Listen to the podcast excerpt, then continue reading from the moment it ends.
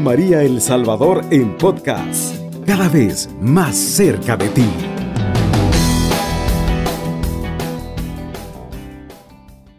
Pero estamos celebrando el amor de Cristo hacia toda la humanidad, el amor de Dios Padre, que no reservó a su Hijo para Él mismo, sino para todos, para que nos regale la, la salvación. Y ese es el amor más grande que hay de Dios para el mundo, dar a su Hijo único para que entregara su vida y que todo el que crea en Él obtenga la vida eterna. Eso es lo más hermoso que hay. Ahora estamos celebrando muchas personas, ¿verdad? El día de San Valentín, aunque fue un santo, pero a la vez el mundo lo tomó para comercializarlo. Ahora todo es comercio y por ello, ¿verdad? Le damos quizás un mal sentido a lo que es el Día del Amor, pero yo podría tomarlo como el amor de Dios Padre. Dice en la palabra de Dios, pero antes hacemos la oración en el nombre del Padre, del Hijo, del Espíritu Santo. Amén. Amadísimo Señor misericordioso, tuyo es el poder, el honor y la gloria y por ese poder y tu honor, Señor Jesús, nos has dado el amor más grande, que es el tener el amor al prójimo. Ese es el amor. Ese es el amor que tú has derramado en nuestros corazones para que nos amemos los unos a los otros, como tú nos has amado, mi Señor Jesús, porque tú diste la vida para todos, no solamente para el pobre, para el rico, para el que es bien portado, el mal portado. No, mi Señor, tú lo diste para todo, al igual que el sol que lo hace salir para buenos y malos. Gracias, amadísimo Señor, porque nosotros recibimos de tu amor hasta la lluvia, Señor, que pronto se nos hará presente, porque la lluvia también viene, Señor Jesús, a caer sobre el suelo, a remojarlo para que nosotros nos alimentemos de sus frutos y ese es el amor, mi Dios. Y por ello te damos las gracias en este día, porque nos has dejado llegar, Señor Jesús, en estas fechas. Gracias infinitamente. También invitamos ese amor tan grande de madre como mamita María. Quédate con nosotros, amada Madre. Camina con nosotros, Reina del Cielo. Te necesitamos. Y es por ello que te invitamos que te quedes con nosotros en esta mañana. Gracias por todo lo que nos concedes. Bendita seas. Ahora le damos lectura a la palabra que está tomado del Evangelio de San Marcos, del capítulo 2 del, del versículo 13.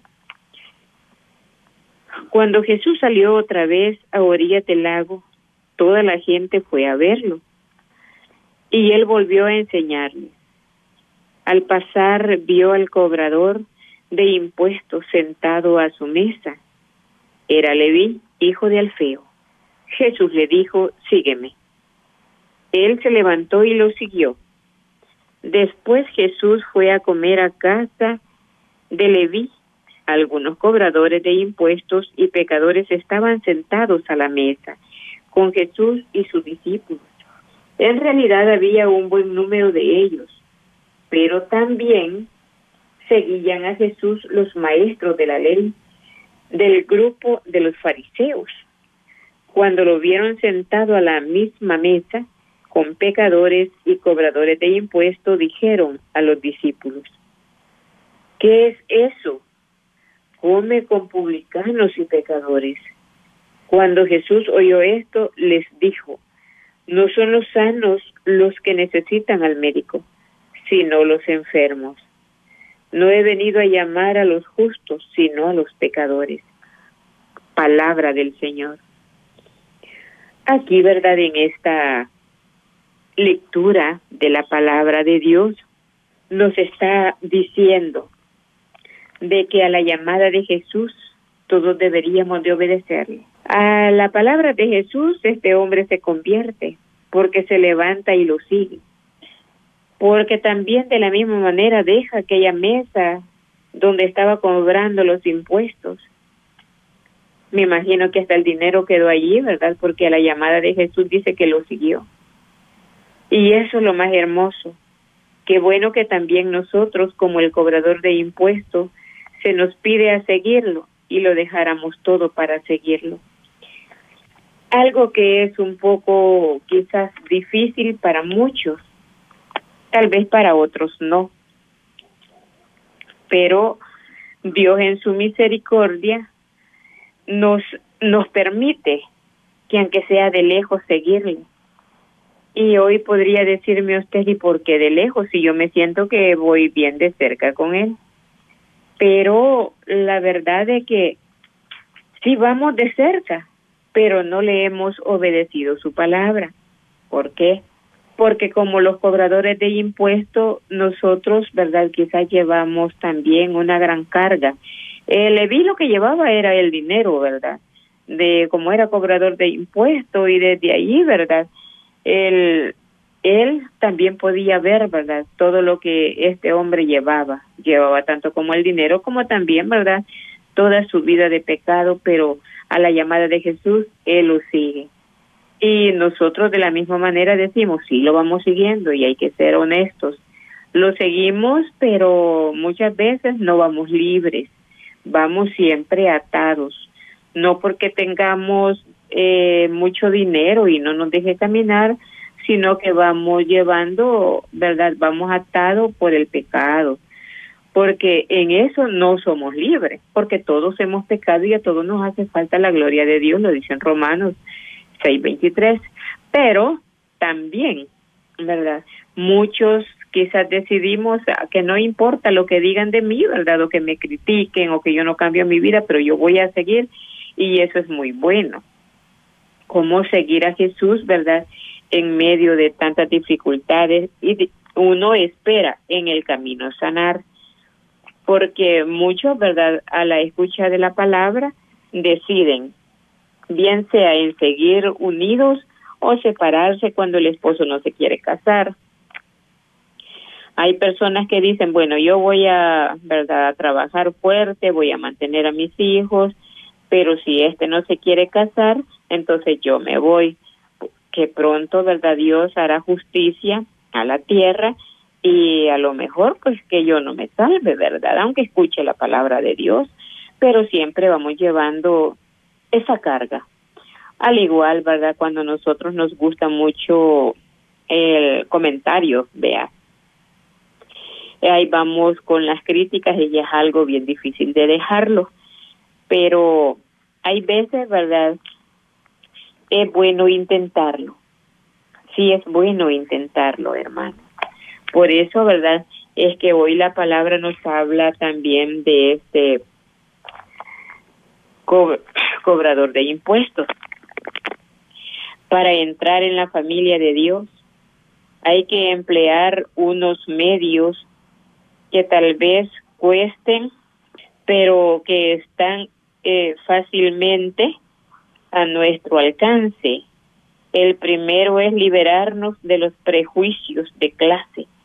Dejemos de dividir a los hombres entre buenos y malos, entre los que se pueden saludar y los que no, entre los que se deben de amar y los que debemos de apartarnos de ellos es mejor ver a quien poder ayudar, a los que no aprenden de que Dios no odia ni a los ricos ni a los pobres.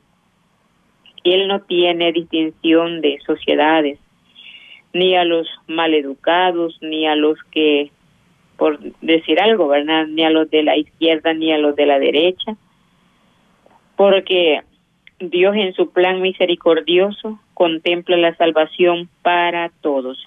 Dios no vino para, como dice, ¿verdad? Solo para los buenos, ni solamente para los malos, sino que aquí es para toda la humanidad. El Evangelio hoy nos habla de los publicanos, o sea, de los cubredores de impuestos, al servicio del, o, del poder extranjero, pues el país de Jesús estaba dominado por el imperio romano y los publicanos eran judíos que trabajaban para el extranjero. Los patriotas los consideraban traidores al pueblo se debe contar o llamar a los que tienen lleno el bolsillo, hasta los mendigos.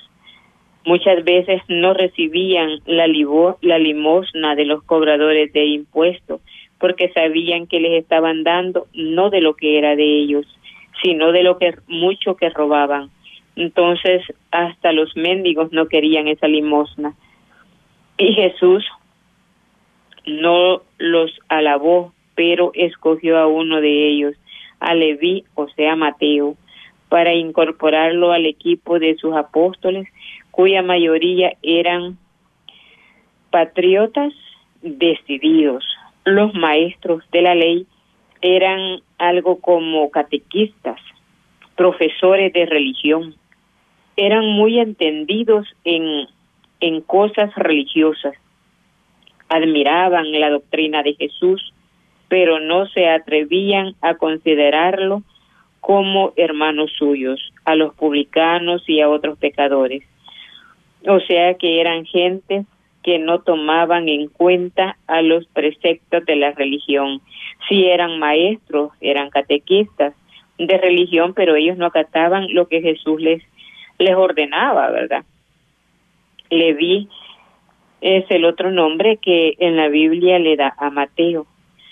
Y es por ello, ¿verdad?, de que es necesario que también nosotros, como este hombre, deberíamos de dejar, ¿verdad?, que sea Dios quien nos ayude a salir de este camino para poderlo seguir a la llamada de Jesús. Estamos a punto, mis queridos hermanos, de entrar al tiempo de Cuaresma, en el cual, ¿verdad? Las lecturas que vienen, pues en ese tiempo son bastante fuertes y que bueno fuera que nosotros tuviéramos ese cambio en nuestra vida. Es hermoso reflexionar de la palabra de Dios. Cubriendo todo El Salvador. Radio María, 107.3 FM.